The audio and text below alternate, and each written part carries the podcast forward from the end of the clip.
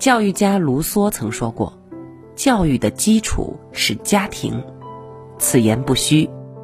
家是我们的人生起点，它造就了我们的性格底色，同时也决定了我们的人生走向。每个孩子的身上都烙着原生家庭的印记。一个孩子能否成人成才，能否幸福成长，家庭环境起着关键的作用。那么，什么样的父母一看就养不出幸福的孩子呢？第一种就是情绪不稳定的父母。儿童心理学家说，父母的情绪暴力对一个孩子的伤害是致命的。那种极端的负面情绪会影响孩子一生的性格和人格发展。在书籍《重新长大》中，玛丽就是一个备受母亲情绪毒害的女孩。玛丽的妈妈是个情绪很不稳定的人，常常因为一点小事儿就对玛丽肆意打骂。玛丽夸了一句：“阿姨的裙子真好看。”回到家中，妈妈就会立即拉下脸来骂她白眼狼、不知亲疏。就连玛丽被男友分手难过，也会被妈妈发怒暴打，并骂她是烂东西。妈妈对玛丽总是如此，上一秒还表现出疼爱理解她。下一秒又会突然变了脸色，剧烈的羞辱、殴打他。母亲的坏情绪渐渐成了他挥之不去的噩梦。长大之后的玛丽情绪也十分多变易怒，和男友吵架的时候，她会无所不用其极的咒骂，甚至会说难听的话，对男友与其表妹进行诋毁。不仅如此，她还很自卑懦弱。无底线的讨好别人，即使不是自己的错，她也总是先道歉。她的喜怒无常让深爱她的男友精神受伤，最终提出了分手。她的讨好也从未换来任何真心的喜欢，反而错失了升职的机会。曾有心理医生采访了许多易怒父母养出来的孩子，发现他们通常具有以下特征：不断道歉。想的太多，特别害怕让人失望，忽视自己的感受，永远取悦别人，没有安全感等。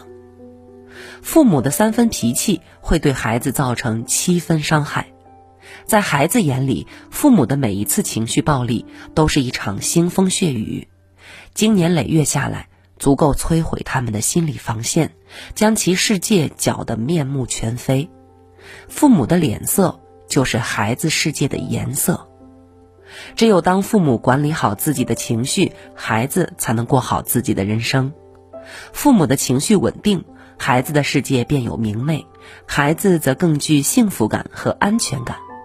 幸运的孩子一生都能从童年汲取到爱与力量。愿每一个父母都能用平和的情绪，在孩子心间注满幸福感与安全感，使其永远有暖气面对世界种种。第二种呢，就是情感不和谐的父母。网上有一个问题是：父母感情不和会给孩子造成什么影响？网友 S 安在下面分享了自己男友的亲身经历。男友的父母没有情感基础，有的只是无休止的争吵和计较。母亲生病多花了一点钱，回到家总会被父亲责怪；父亲生日来了几个朋友，也总会被母亲埋怨给他找麻烦。两个人之间完全不像是夫妻，更像是搭伙过日子。长大之后的男友拼命的想逃离父母相处的阴影，但身上又确确实实有着父母的影子。他开始变得易怒焦躁，在被一起比赛的同伴再三爽约后，他选择将不满发泄在无辜的网友身上。不仅如此，男友还十分矛盾。一边渴望亲密关系，一边却又不信任感情，最终男友因为痛恨自己丧失了爱人的能力，结束了两人的恋爱关系。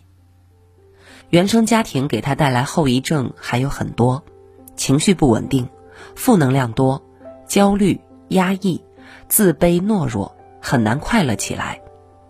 父母的不相爱影响着他生活的方方面面。使其生活与精神都过得很糟糕，心疼之余，却又不得不承认，父母的情感不和谐带给孩子的是一生的情感匮乏与不安。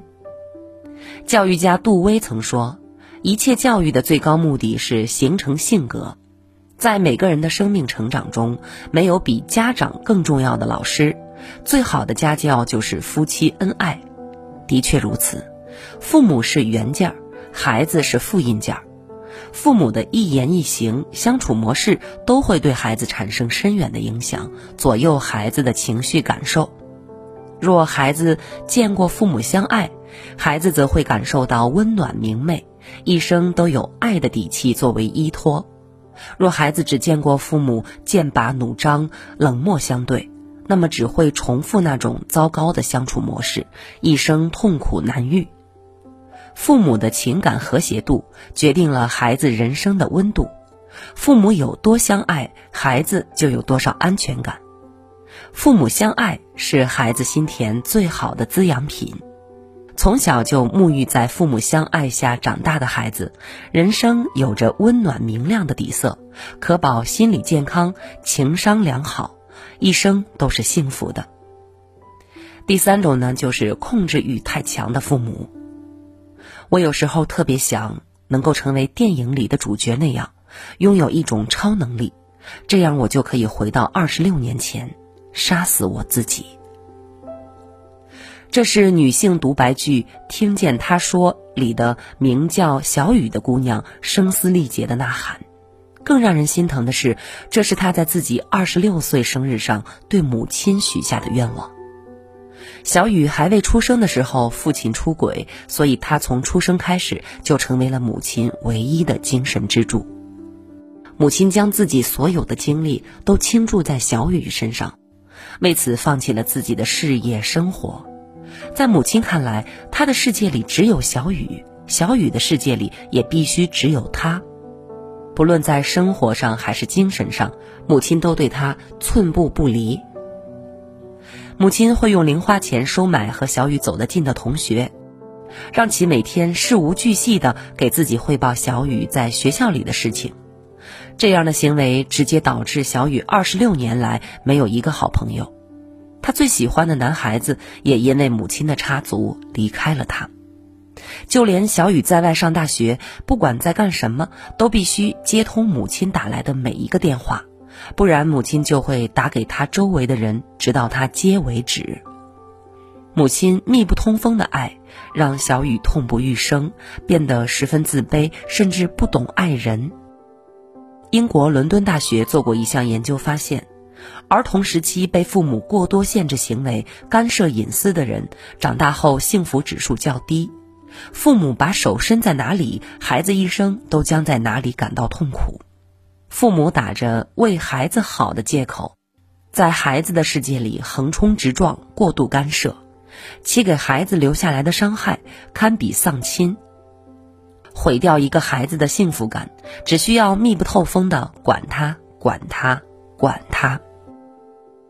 国外有一条著名的教育法则，叫做“二十码法则”，其中“二十码”是一个象征，代表着父母和孩子间应保持一定的距离，保护孩子的隐私，对待孩子要咫尺，更要天涯。要知道，缺乏边界感的父母养不出幸福的孩子。给孩子最好的爱，就是松开自己的手，将孩子的人生还给孩子。毕竟，只有父母守住边界，孩子才能拥有自己的世界，在自己的王国里快乐的成长。第四种呢，就是人格不成熟的父母。书籍《不成熟的父母》中这样解释不成熟父母的特征：他们以自我为中心，把自己的需求放在第一位，维护自身的感受和需求，却不会顾及别人的感受。这用来形容电视剧《乔家的儿女》中的父亲乔祖望，再准确不过了。妻子难产离世，本该扛起家中重担、照顾孩子的乔祖旺，仍然只顾自己的吃喝玩乐，对家中儿女的生活熟视无睹。